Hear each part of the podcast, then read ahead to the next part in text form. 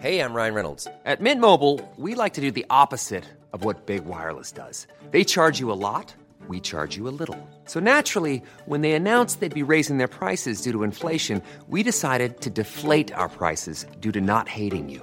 That's right. We're cutting the price of Mint Unlimited from $30 a month to just $15 a month. Give it a try at mintmobile.com slash switch. $45 upfront for three months plus taxes and fees. Promo rate for new customers for limited time. Unlimited more than 40 gigabytes per month. Slows. Full terms at mintmobile.com.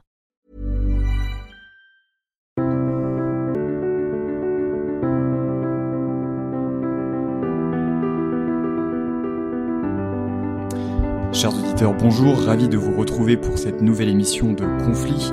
Avant d'accueillir notre invité, quelques annonces. La rédaction vient de lancer une plateforme de cours de géopolitique à laquelle vous pouvez accéder via notre site internet sur la rubrique cours de géopolitique. Ces cours ne sont qu'à 26 euros, vous avez accès à 5 heures de cours en 12 vidéos sur un sujet précis. Vous pouvez d'ores et déjà acheter le premier cours qui est une introduction à la géopolitique donné par le rédacteur en chef de conflit Jean-Baptiste Noé. Le prochain cours consacré au terrorisme sera publié la semaine prochaine. Je vous rappelle également que vous pouvez retrouver en kiosque notre dernier numéro dont le dossier est consacré au nucléaire civil et militaire et que tous nos podcasts sont disponibles gratuitement sur toutes les plateformes d'écoute.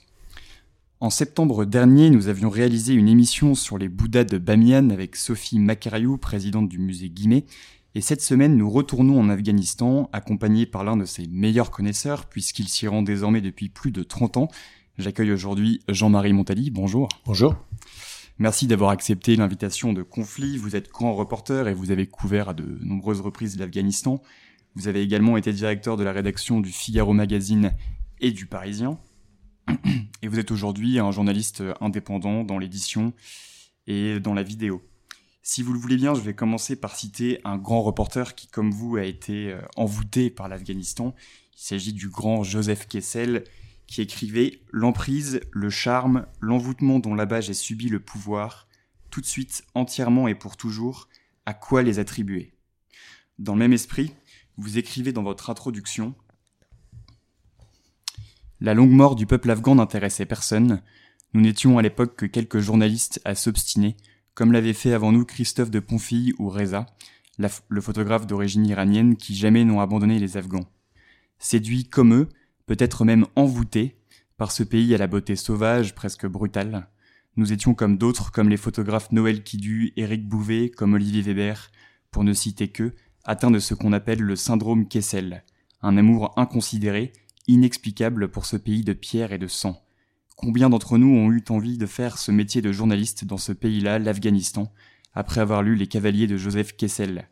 Qui d'entre nous n'a pas eu envie de rencontrer le jeune Ourose et son père, le grand Toursen Chopendoz, toujours victorieux, légendaire, champion de Bouskashi L'Afghanistan a sur les voyageurs en général et peut-être même sur les Français en particulier comme un pouvoir euh, d'aimant, euh, d'envoûtement, on pourrait dire, Comment l'expliquez-vous, Jean-Marie Montali, et peut-être à quel moment ce pays vous a définitivement euh, pris, si je puis euh, employer cette, expression?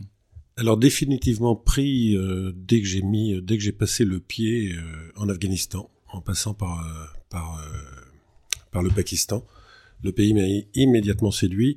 L'envoûtement, je crois que c'est c'est l'Afghanistan, c'est un pays qu'on aime immédiatement ou qu'on déteste.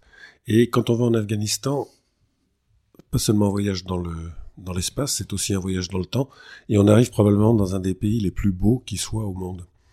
Euh, et on a tous été, en tout cas les journalistes de ma génération, qui avaient une vingtaine d'années dans les années 80, on a été séduits, en dehors de Kessel évidemment, on a été aussi séduits par l'aventure des, des résistants contre, contre les soviétiques. Donc imaginez un peu, c'était des cavaliers, c'était des cavaliers, c'était des types à cheval qui avaient des, des vieux tromblons qui avaient probablement servi à, à leurs grands-parents pendant les guerres contre, contre l'Empire britannique, et à cheval, ils attaquaient la première armée du monde, dans des paysages somptueux, donc des, imaginez, vous êtes en pleine montagne, il y a des lacs limpides, l'air est pur, et donc on était en pleine aventure. L'Afghanistan, c'est un pays qui vous prend aux tripes immédiatement, et les Afghans vous prennent aux tripes aussi immédiatement, parce qu'ils ressemblent à ce pays, ils sont durs comme eux, comme, comme ce pays, ils sont durs, ils sont généreux, et ils vous donnent tout ce qu'ils ont, donc on aime immédiatement. Vous parliez de l'attachement de la France, avec euh, à l'Afghanistan, c'est une vieille histoire. Ça a commencé déjà au 19e siècle, puisqu'il y a beaucoup de fouilles archéologiques qui a été faite. Les archéologues Akin, notamment. Voilà, voilà. Et donc on a une, et puis il y avait aussi des des jumelages entre l'université de Kaboul et des universités des universités françaises. Donc on a toujours aimé la, France a toujours euh, eu beaucoup d'affection pour ce pays. Jean-Marie Montali, vous avez attendu euh, si longtemps euh, pour publier ces carnets dont les premiers souvenirs remontent à la fin des années 80. Pourquoi avoir attendu tout ce temps? Alors en fait, j'ai commencé à écrire ce livre en, en 2001. Au printemps, au printemps 2001, j'avais écrit une quarantaine de feuillets, une cinquantaine de feuillets. Et puis vous savez que le 9 septembre, le 11 septembre 2001 en fait commençait deux jours plus tôt, le 9 septembre avec l'assassinat du commandant Massoud euh, en Afghanistan par, par les sbires de, de, Ben Laden. Et quand Massoud est mort, immédiatement, dans les, dans, les, dans les jours et les semaines qui ont suivi, il y a eu des milliers d'articles probablement qui ont été publiés et plusieurs dizaines de livres sur l'Afghanistan et sur le commandant Massoud. Donc j'ai trouvé que le mien euh, n'apportait pas grand-chose. Et puis pour vous dire la vérité, j'aurais presque trouvé obscène de sortir un livre à ce moment-là quand tout le monde en parlait, alors que pendant des années, nous, les quelques journalistes dont, vous avez parlé euh, tout à l'heure en citant l'introduction, on n'a jamais vu personne en Afghanistan. On n'a jamais vu personne en Afghanistan et on n'a jamais lu de papier sur l'Afghanistan. Et d'un seul coup, il y a eu cette débauche, donc je trouvais que le mien n'apportait rien de plus. Vous commencez votre ouvrage par évoquer votre premier voyage qui commence à Peshawar, au nord-ouest du Pakistan, dans les mm. provinces tribales. Qu'est-ce que vous y trouvez? Qu'est-ce que vous y découvrez à ce moment-là? Alors Peshawar, c'est vraiment, c'est, euh, on est, on est à quelques kilomètres. C'est la porte d'entrée de l'Afghanistan. C'est la porte d'entrée d'Afghanistan et c'est aussi là où il y a des centaines de milliers de réfugiés afghans, hein, puisque depuis 1979, des, millions d'Afghans sont, partis se réfugier à l'étranger, en Iran, mais surtout au Pakistan. Donc il y a des camps de réfugiés, il y a des madrasas. C'est là aussi où il y a toutes ces écoles coraniques où on a élevé euh, des générations de fanatiques prêts à se sacrifier pour, euh, pour le djihad, dont les talibans. Les talibans, évidemment, qui sont des miliciens afghans, hein, sont des Afghans, mais enfin, sont des Afghans qui ont grandi dans les camps de, de, réfugiés au Pakistan, qui ont été dans les écoles coraniques au Pakistan, donc ils sont Afghans, mais leur âme est pakistanaise. En tout cas, ils ont vendu leur âme au Pakistan. Ces madrasas, elles sont de quelle obédience islamique? Il y a une influence indienne, c'est ça? Alors, il y a une, c'est ce qu'on appelle, c'est un petit peu compliqué, c'est ce qu'on appelle l'école des hauts bandits, qu'on connaît pas très bien euh, ici en Europe. Donc, euh, l'école des hauts bandits, ça vient de Deoband, qui était dans l'Uttar Pradesh en Inde, et c'était une, lecture assez euh, fondamentaliste du Coran, mais l'ennemi à l'époque, donc c'était des musulmans indiens, et, musulmans indiens, et l'ennemi à l'époque, c'était pas le juif ou le croisé, mais c'était le, le colon anglais ou les hindous. Donc on, prêchait la haine, des, la haine des, hindous et du colon. Et puis plus tard, avec l'indépendance du Pakistan en 1947, toutes ces écoles euh, coraniques en Inde sont allées au Pakistan, notamment euh, du côté de Peshawar. Et là, petit à petit, elles ont été complètement infiltrées par, euh, l'Arabie saoudite. Donc c'est un mélange de, salafisme et de déombandie, ça fait une espèce de monstre fanatique. Et c'est là, là où on forme les talibans. Mais avant les talibans, on a formé d'autres miliciens dont ceux de, du Hezb Islami, le parti de l'islam de Gulbuddin Ekmatyar, qu'on surnommait le, boucher de Kaboul, et qui lui aussi est un, un, un, terroriste. Vous racontez une anecdote où vous rencontrez un professeur dans, dans une de ces écoles dans la banlieue de Peshawar, qui, enfin, qui est comme inspecté par euh, une mouvance islamique. Vous pouvez nous raconter cette, euh, cette anecdote? Alors, dans les, dans, les, dans les camps de réfugiés, dès 1979. D'ailleurs, c'est assez impressionnant quand on va dans les camps de réfugiés aux alentours de, Peshawar. On voit très bien que la guerre va durer, puisque ce ne sont pas des camps de réfugiés. Au début, c'était des, un petit peu taudis, mais petit à petit, on construit pour durer. Donc ça fait des villes comme ça complètement improbables qui, poussent dans les terrains vagues. Et on s'installe pour durer. Et pour durer, on installe aussi des écoles. Donc des écoles où on apprend, euh, on apprend peu de choses, mais enfin c'est toujours ça de gagner sur, euh, sur l'ignorance. On apprend un peu d'arithmétique, euh, etc. Et ces écoles sont souvent inspectées par des mollahs qui, eux, ne comprennent pas pourquoi on peut apprendre autre chose que le Coran. Donc il faut faire très attention à ce qu'on dit, évidemment, parce que... Et donc voilà, les mollahs, très souvent, entourés par des miliciens armés, vont voir les professeurs pour savoir exactement ce qu'ils apprennent et demandent aux professeurs s'ils ne pourraient pas se contenter d'enseigner le Coran, puisque tout est dans le Coran. Et euh, ce que Dieu ne dit pas, les hommes n'ont pas besoin de le savoir pour revenir sur cette région euh, de Peshawar, qui, est un endroit géographique assez particulier dans le monde parce qu'elle fait face à ce qu'on appelle la passe de Kiber, qui lie euh, en gros l'Afghanistan au Pakistan. C'est un endroit très singulier parce que c'est euh, une sorte de corridor par lequel sont passés tous les grands envahisseurs de l'histoire, d'Alexandre le Grand jusqu'à l'Empire britannique en passant par Genghis Khan et d'autres. Qu'est-ce qu'elle a de si particulier, cette passe de Khyber? Pourquoi c'est un endroit aussi stratégique, aussi important? Alors, quand les, les, Tout simplement parce que là, on a... Peshawar, c'est la porte d'entrée euh, vers la zone tribale. La zone tribale, c'est un sas entre le Pakistan et l'Afghanistan. Et la, zone tribale n'obéit à aucune règle. Voilà, en dehors du Pashtunwali, en dehors du Pashtunwali, il y a des règles, des règles tribales, tout simplement parce que les Anglais n'ont pas réussi, c'est le pays des tigres indomptés, donc les Anglais n'ont pas réussi à les dompter, les Pakistanais n'ont pas réussi à les dompter, donc ils sont ils leur ont donné un statut particulier d'autonomie, et, euh, donc là, on y trouve évidemment les camps de réfugiés, on y, trouve les camps de les camps d'entraînement pour euh, pour les djihadistes qui viennent du monde entier. Et puis c'est la zone de tous les trafics. On peut tout acheter dans la, dans, la zone tribale, mais vraiment tout acheter. C'est-à-dire que vous pouvez acheter des, des écrans de télévision, euh, dernier cri, vous pouvez acheter euh, les, les fatwas de Ben Laden en audio, vous pouvez acheter des cassettes pornographiques, vous pouvez. C'est le pays de la contrebande, c'est le pays des contrebandiers. Alors ensuite, vous traversez la frontière et vous arrivez en Afghanistan pour la première fois. Mmh. C'est encore pendant la guerre contre l'Union soviétique. C'est tout à la fin, oui. Tout à la fin.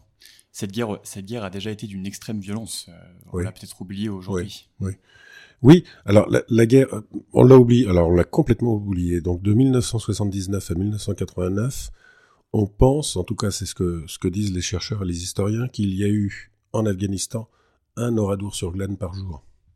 Donc la population a été massacrée. Il y a eu plusieurs, euh, plusieurs enquêtes parlementaires, notamment allemandes en Afghanistan, où à l'époque on parlait bien de crimes contre l'humanité. Donc oui, le, les Afghans ont été massacrés euh, par les soviétiques. Pourquoi le déploiement d'une telle violence? Euh, Quelle était l'utilité pour l'armée d'occupation soviétique? Ben, Tout simplement parce qu'il fallait dompter, encore une fois, on en arrive toujours à, la même chose, c'est que les, les Afghans sont indomptables. Donc, euh, imaginez un petit peu en 79, l'armée la plus puissante du monde arrive dans, un pays de gueux, qui n'a pas d'armes, qui n'a pas d'instruction militaire, hein, c'est un pays de paysans, et euh, ces gens-là ont une bizarrerie d'humeur, c'est qu'ils décident, de, ils décident de, résister et de rejeter l'envahisseur, sans limite de temps. C'est-à-dire que pour eux, la guerre peut durer, peut durer 10 ans, 20 ans, 30 ans, comme comme ils le démontrent. Donc pour les soviétiques, enfin en tout cas l'armée soviétique n'a jamais été, euh, c'est quand même pas, euh, ils n'ont pas inventé la démocratie chrétienne, donc elle n'a jamais été non plus très humaniste. Et donc ils ont décidé d'en finir complètement avec cette résistance. Et alors c'est très difficile, c'est toujours l'armée, la guérilla de résistance, c'est toujours un petit peu difficile parce qu'on fait pas très bien la différence entre un paysan et un combattant. Donc euh, très rapidement on a massacré, on massacrait allègrement les villages qui étaient soupçonnés de, de soutenir la résistance. Ouais, justement vous vous racontez que les Afghans ont, probablement trois choses que les envahisseurs n'ont pas. Ils ont euh, des montagnes, déjà, qu'ils connaissent. Ils ont euh, du temps. Euh, et ils ont la foi. Oui, et ils ont un courage. Ben c'est ça, ils ont la foi et ça leur donne un courage qui est puisé, qui est puisé vraiment une source divine. C'est-à-dire que de toute façon, eux vont gagner la guerre. Donc soit ils la gagnent parce que l'envahisseur se, se retire, soit ils la gagnent parce qu'ils meurent. Pour eux, la mort n'est pas une défaite. Donc on, Enfin, on aurait même dû en 2001, avant d'envahir euh, l'Afghanistan, on aurait dû un petit peu regarder dans le dans le rétroviseur parce que personne n'a jamais euh, ne s'est jamais durablement installé en Afghanistan.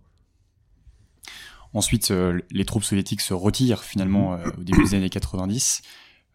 Kaboul est prise notamment par le, le commandant Massoud. Qu'est-ce qui se passe à ce moment-là?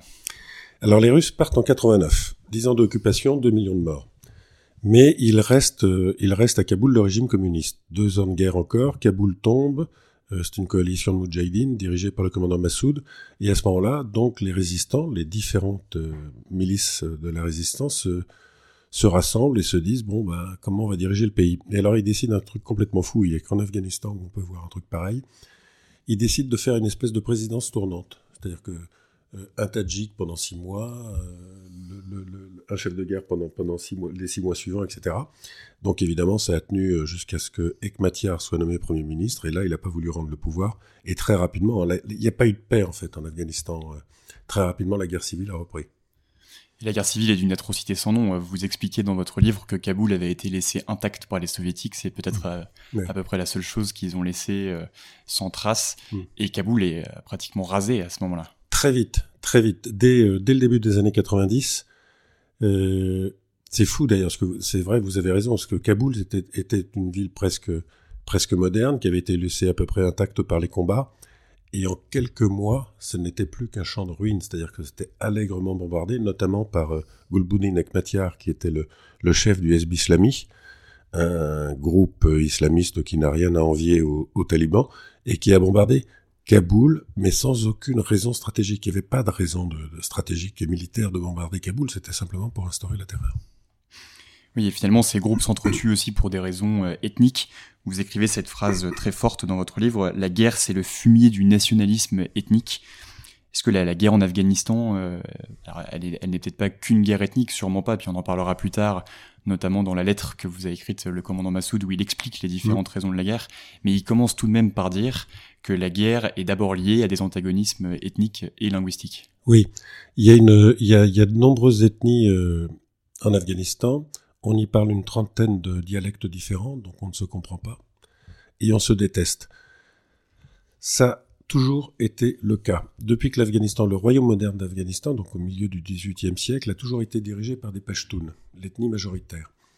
Donc la monarchie était Pashtun, le régime communiste était Pashtun, les talibans sont Pashtuns. Et ils ont pashtunisé le pays et ils ont euh, asservi les, les, autres ethnies, dont les Tadjiks, qui est la deuxième, la deuxième ethnie, euh, à qui appartenait le, commandant Massoud.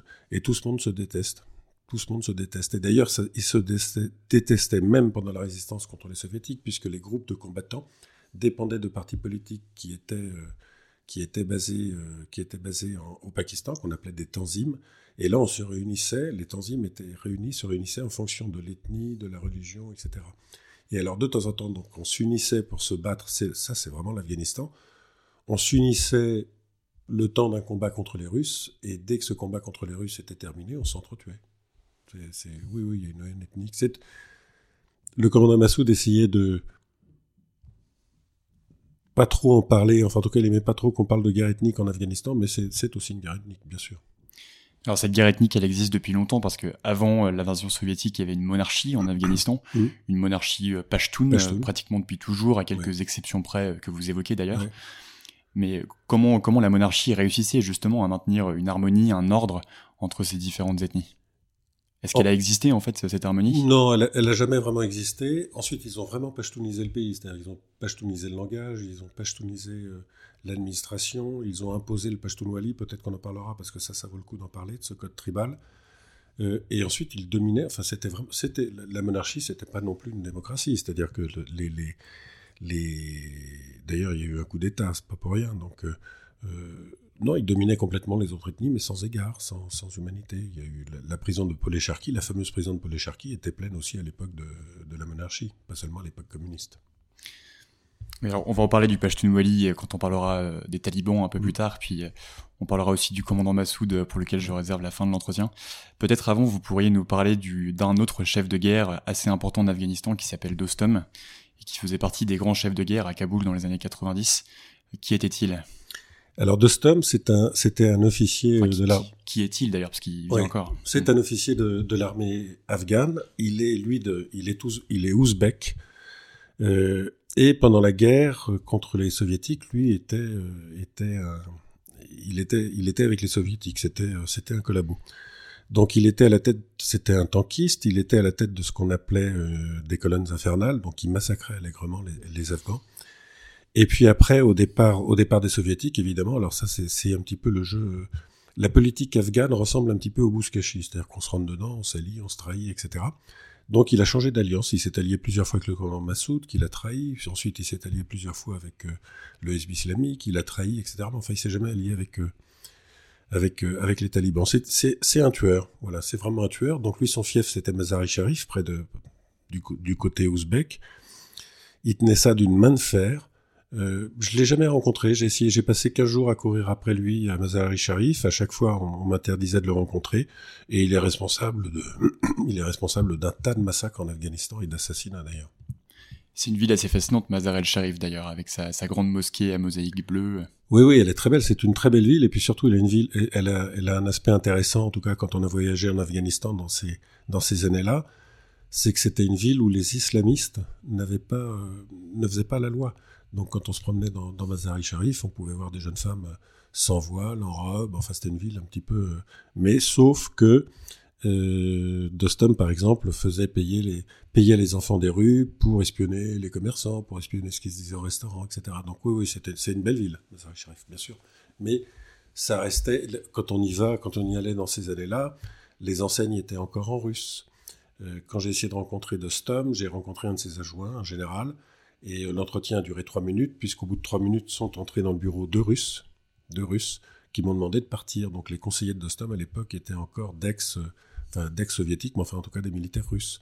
en fait, les, Russes sont restés bien plus longtemps euh, que ce qu'on pense. Après le retrait des troupes russes, il y a toujours une ingérence russe. Il y a toujours une ingérence russe du côté de Dostum. Je me souviens au milieu des années 90, j'étais en montagne avec le commandant Massoud et une troupe, enfin et ses troupes.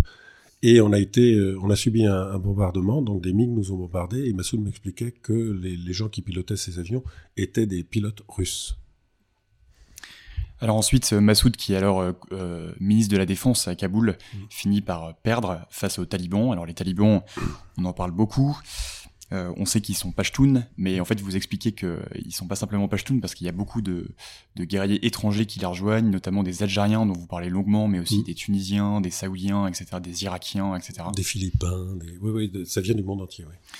Alors, qui sont-ils euh, ces talibans? C'est peut-être aussi l'occasion d'expliquer ce que c'est que le Pashtun Wali. Mm. Et euh, donc d'une part ce, côté Pashtun, et puis d'autre part évidemment la, la facette islamique avec tous ces combattants qui viennent de l'étranger. D'accord.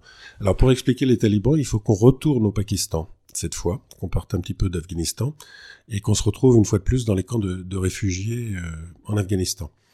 Donc le Pakistan a toujours soutenu les Pashtuns pour des raisons euh, ethniques, hein, puisque côté pakistanais on appelle ça des patanes, mais enfin énormément de patanes sont dans l'armée euh, pakistanaise, et le Pakistan à qui on a délégué dès 1979 la politique afghane de l'Occident, soutenait ces milices-là pour mettre la main sur l'Afghanistan tout simplement parce que l'Afghanistan, en cas de conflit avec l'Inde, offre une profondeur stratégique.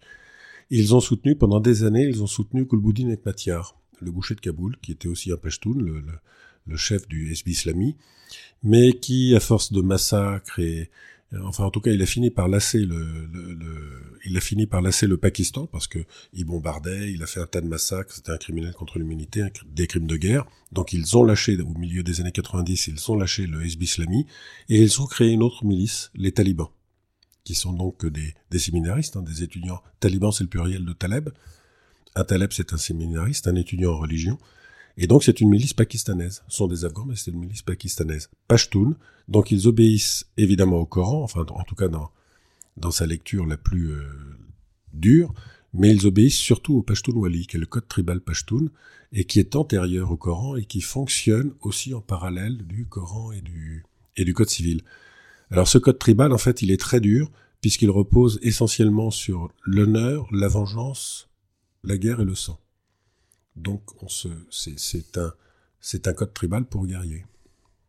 Il y a une sorte de loi de talion, vous l'expliquez. Euh. Oui, alors il y a une obligation de alors le, le Pashtunwali a en tout cas plusieurs facettes. Il y en a une qui est agréable, c'est-à-dire il y a l'obligation d'hospitalité. Si vous demandez euh, asile à un Pashtun, il est obligé de vous, de, de, de, de, vous accueillir, de vous nourrir et de vous protéger, même si parfois on arrive à des situations délirantes.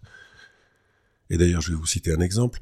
Si un Pashtun tue un autre Pashtun, la famille de l'autre Pashtun a obligation de se venger, sans limitation de temps ni d'espace. La vengeance peut s'étaler dans le temps, mais enfin en tout cas, il faut qu'il qu'on se venge. Le seul moyen d'assurer sa sécurité pour l'assassin, c'est de demander asile et protection à la famille de la personne qui l'a assassiné. Donc le Pashtun Wali impose cette hospitalité-là, donc la famille de la victime va être obligée d'accueillir l'assassin, et tant que l'assassin sera dans la maison, on ne pourra pas y toucher. Il faut pas qu'il sorte dans la rue parce qu'il serait immédiatement tué, mais enfin en tout cas, il peut rester dans une espèce de, de prison, mais enfin en tout cas, il peut rester autant d'années qu'il veut dans la famille de sa victime. C'est très étonnant cette association entre une vengeance extrêmement violente et une hospitalité très accueillante. Oui, bah ça c'est l'Afghanistan. Je pense que comme dans tous les pays durs où la nature est dure, la vie est dure, etc., il y a aussi un petit peu cette obligation d'hospitalité et d'entraide. Mais enfin, ça, on aboutit à des voilà, à ce genre d'extrême, quoi. En 1994, vous racontez une anecdote incroyable. C'est juste après l'attentat à Castellane et l'intervention du GIGN. Vous êtes euh, au Pakistan, en tout cas entre le Pakistan et l'Afghanistan. Vous êtes dans un bus avec euh, un de vos amis qui est d'ailleurs souvent parti avec vous, euh, photographe Stephen Dupont, mmh. australien. Et euh, c'est un moment où, euh, devant l'humiliation qu'ont subi les islamistes à Castellane et la réussite de l'opération du GIGN, il y a une sorte de mot d'ordre parmi ces mouvements qui consiste à tuer des Français, vouloir tuer des Français.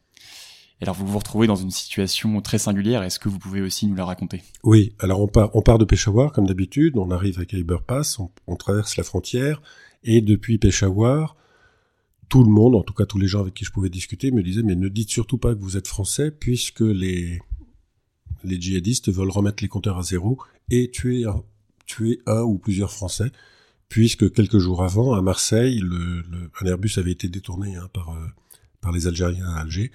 Les autorités avaient réussi à le faire poser à Marseille. Ils avaient exécuté quelques otages, mais enfin le GIGN est intervenu. Ça a été une magnifique opération d'ailleurs. Hein, C'était une des plus belles opérations. Et ils ont tué tous les tous les terroristes. Le un de ces terroristes s'appelait, euh, je me souviens plus de son nom, mais enfin en tout cas son, son surnom était El Afghani et il avait été entraîné euh, dans le, chez, chez Gulbuddin Ekmatyar au. Quand on passait la frontière à cette époque-là, pour rejoindre Kaboul, qui était, euh, qui était encore tenu par Massoud, il fallait traverser tout un territoire qui était tenu par le Hezb Islami, dont était issu ce terroriste. Donc ces gens-là voulaient absolument trouver un Français et l'exécuter. Donc on se fait arrêter, évidemment on se fait arrêter à un barrage, et, euh, et on nous demande si on est Français, donc euh, il y a un petit peu de gêne quand même, moi j'étais pas très à l'aise.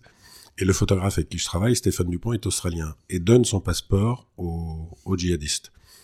Le type feuillette le passeport, on voit qu'il le feuillette sans trop s'attarder sur les pages, on sait pas très bien s'il sait lire ou pas.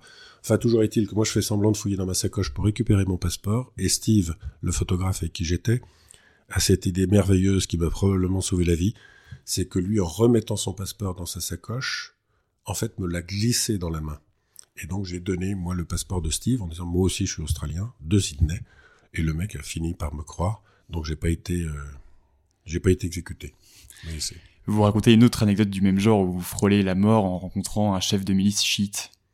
Oui, alors ça c'était euh, le chef de milice chiite, ça c'était avec les combattants du SB Wardat, donc c'est pareil, c'était à l'époque des combats euh, à Kaboul. J'obtiens l'autorisation d'aller d'aller suivre ces combattants. Donc il faut traverser un no man's land, c'est un petit peu compliqué. Je me retrouve sur le front avec eux, et c'est un commandant de secteur euh, qui, qui m'accueille. C'est la première fois en Afghanistan où je suis très mal accueilli. C'est-à-dire qu'en général, quand on arrive quelque part en Afghanistan, on vous sert toujours un thé, on vous sert des, des amandes, on s'occupe de vous. Là, je suis vraiment très mal accueilli. On me donne pas d'eau, enfin probablement pour exprimer tout le mépris que qu'ils avaient envers un, un occidental.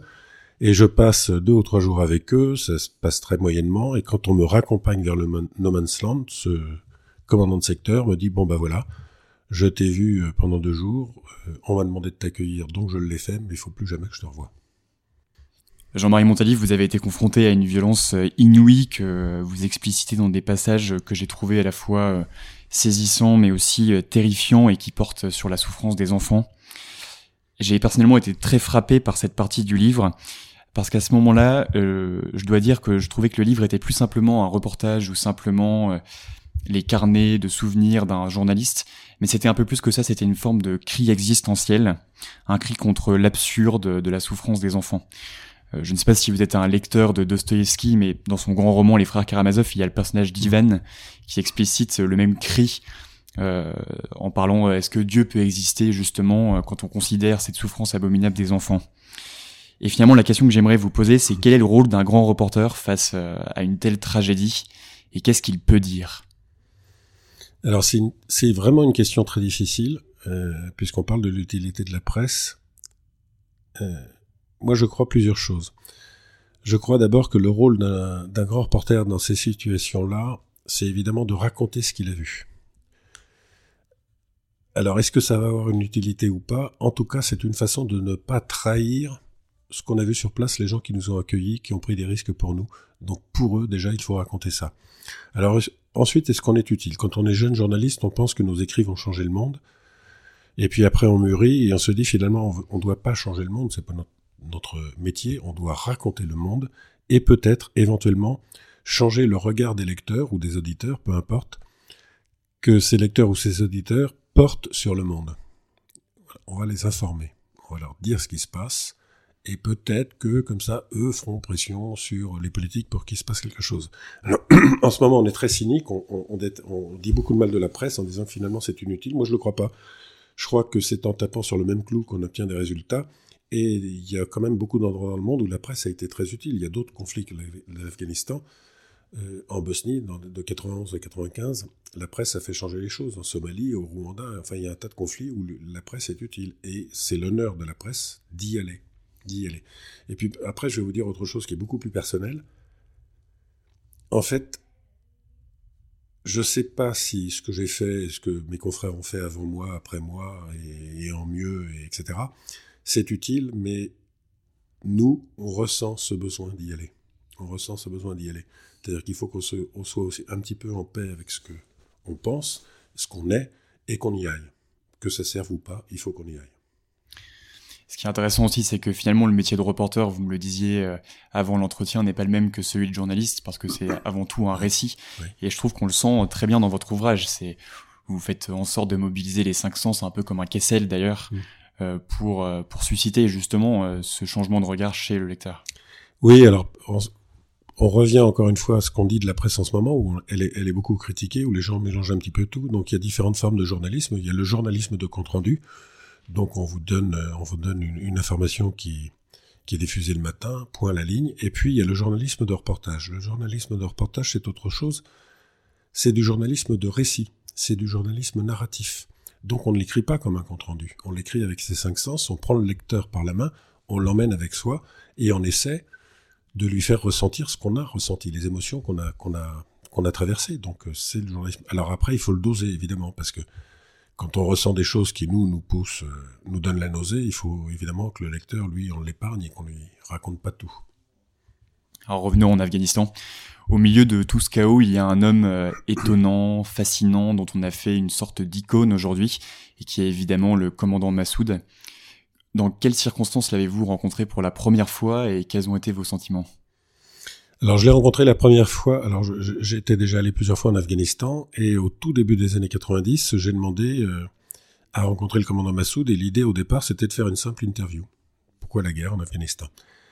Et puis, euh, et puis d'ailleurs je le dis dans le livre, très rapidement je suis tombé sous le charme de, Massoud, qui était un personnage très euh, charismatique, très intelligent, très généreux. Et, et je l'ai suivi comme ça pendant des années, donc plusieurs, plusieurs mois par an. Euh, il avait cette particularité d'abord d'être euh, afghan avant d'être tadjik, c'est-à-dire qu'il avait une vision nationale et pas ethnique du pays. Il avait cette bizarrerie d'humeur de croire qu'on pouvait être une, une république islamique et euh, ne pas appliquer la charia.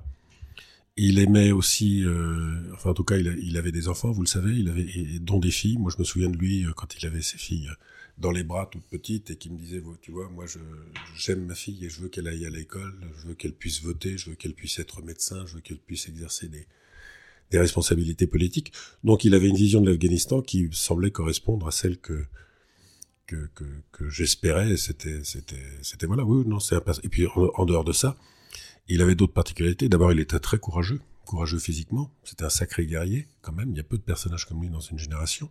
Il était courageux politiquement parce que pour annoncer tout ça dans un pays qui est figé quand même, qui est complètement immobilisé dans des traditions archaïques, il faut un sacré courage. Il aimait la France.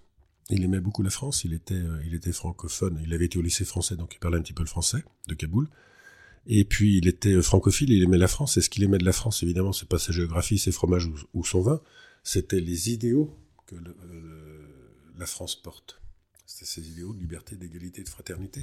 Il aimait beaucoup De Gaulle. De Gaulle, c'était, c'était évidemment son modèle, modèle de la résistance. Il aimait Victor Hugo, il aimait la poésie, il était capable de, de réciter des poèmes de Victor Hugo. Alors, comment expliquer la présence de ce grand homme au milieu des autres chefs de guerre qui sont quand même pour la plupart d'entre eux des bouchers, des bandits ou des, euh, des fanatiques? Et au milieu d'eux, euh, comme ça, il y a un commandant Massoud.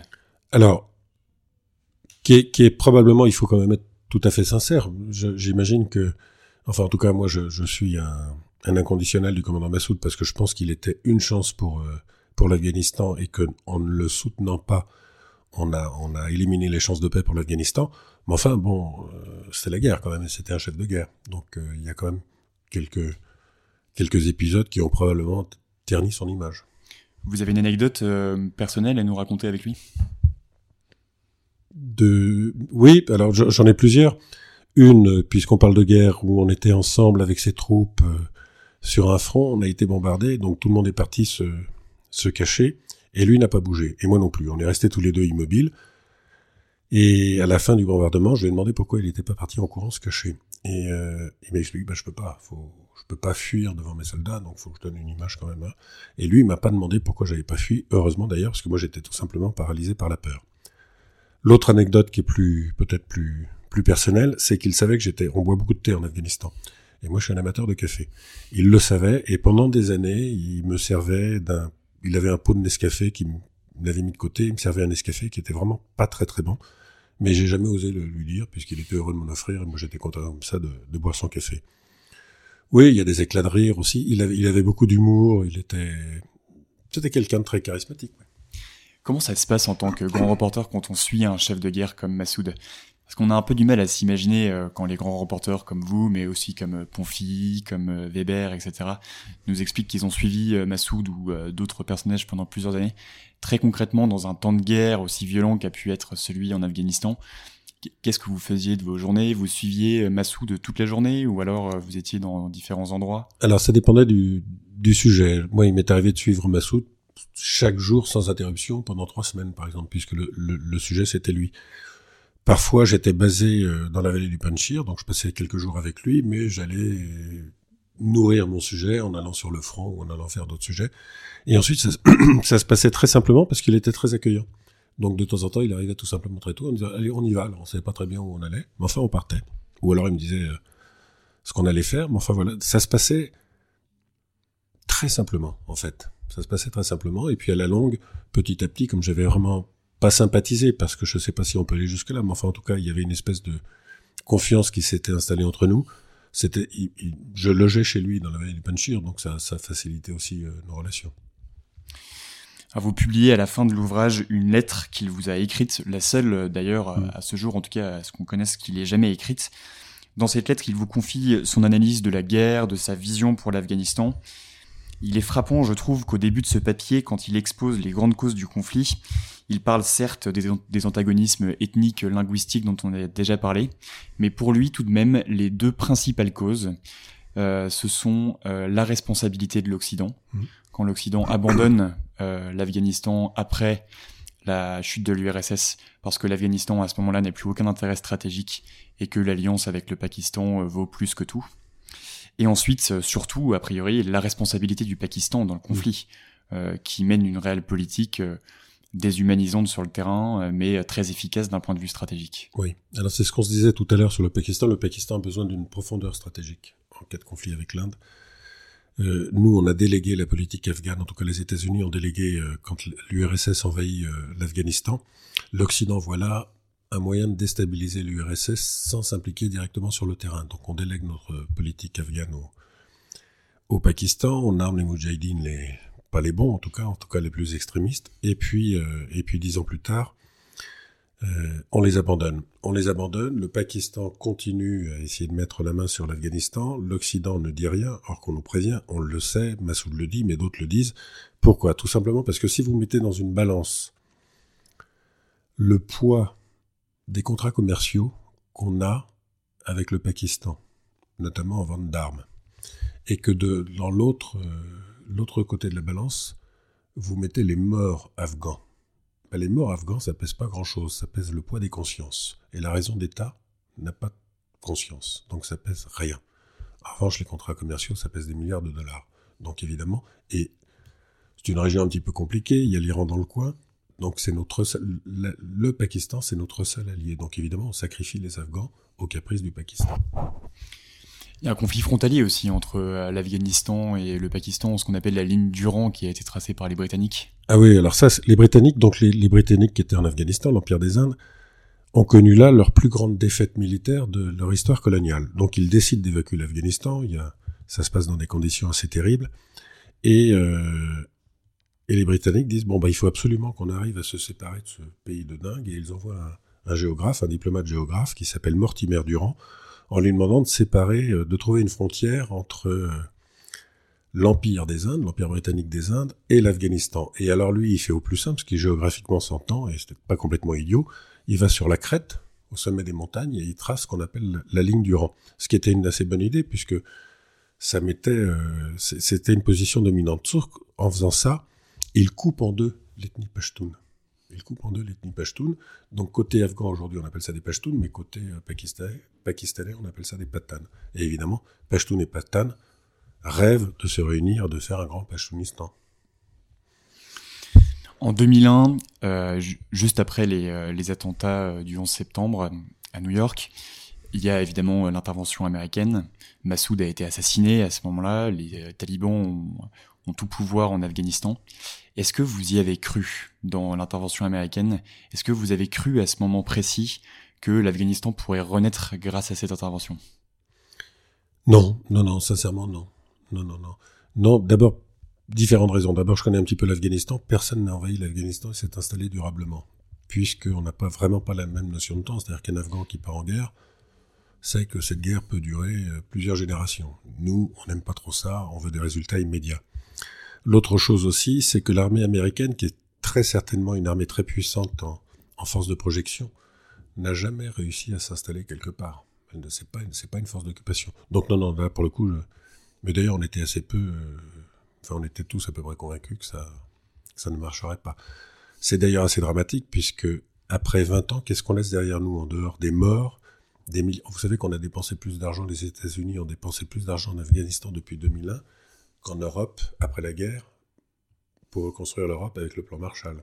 Donc on parle en, en milliers de milliards de dollars. Il y a des dizaines de milliers de morts, mais surtout ce qu'on laisse derrière nous, c'est une image dramatique de la démocratie, puisqu'on a voulu importé en Afghanistan la démocratie. Et en fait, on a mis en place, depuis 2001, des gouvernements complètement corrompus, complètement pourris jusqu'à la moelle. Donc pour les Afghans, la démocratie, c'est vraiment synonyme de corruption. Ce qui explique aussi pourquoi les talibans ont repris le pouvoir aussi rapidement euh, après le retrait des Américains en août dernier. Alors les talibans, mais c'est aussi euh, les talibans eux bénéficient de deux choses. D'abord, ils bénéficient de la lassitude de la guerre, puisque les Afghans, quand même l'immense majorité de la population, on a ras-le-bol de la guerre. C'est pour ça qu'en 96 aussi, ils ont pris assez facilement Kaboul et euh, le reste du pays.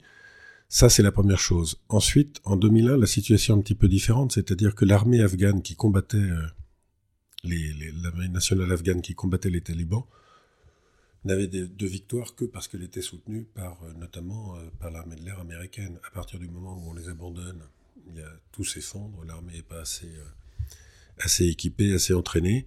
Et ensuite, parce que les, les talibans se, se montrent, en tout cas se présentent aux Afghans comme des faiseurs de paix. Et alors aujourd'hui, ils ont, on a l'impression qu'ils ont un contrôle entier du pays, même la vallée du Panchir a été prise. Est-ce qu'il bénéficie aussi d'une adhésion de la population? Alors, franchement, je crois pas.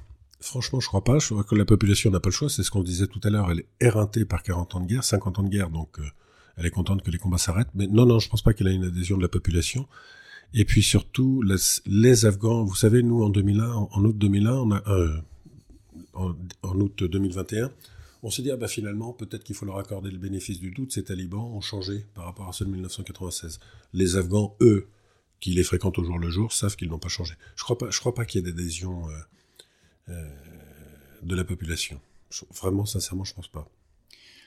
Et donc, qu'est-ce qui va se passer dans les années à venir? C'est ah un peu compliqué de faire des pronostics. Vous avez de l'espoir ou euh, vous êtes non, plutôt pessimiste? Non. non, non, non, plutôt assez, assez pessimiste parce que je vois pas où est la solution. De toute façon, le, le, parmi les nombreuses malédictions de l'Afghanistan, il y a le fait qu'on l'oublie. On s'intéresse à l'Afghanistan, nous, occidentaux, au moment d'événements particuliers l'invasion soviétique, le retrait soviétique, le 11 septembre, l'invasion américaine, le retrait américain, et entre-temps, l'Afghanistan tombe dans un trou de mémoire. Là, il vient de retomber dans un trou de mémoire, mais en Afghanistan, on continue de se massacrer tous les jours. La guerre continue.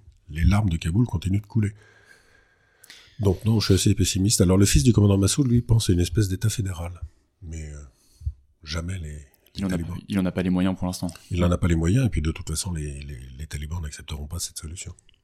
Vous allez y retourner en Afghanistan, Jean-Marie Montali Oui, j'espérais y aller cet hiver. Ça n'a pas l'air de pouvoir se faire, donc j'espère y aller euh, au printemps. Très bien. Merci beaucoup en tout cas d'avoir accepté de répondre aux questions de conflit. Chers auditeurs, je vous rappelle que vous pouvez retrouver notre dernier numéro en kiosque dont le dossier est consacré au nucléaire civil et militaire, ainsi que l'ensemble de nos podcasts qui sont disponibles gratuitement sur toutes les plateformes d'écoute sur Internet. Je vous retrouve pour une prochaine émission la semaine prochaine. Je vous remercie de votre fidélité et vous dis à très bientôt.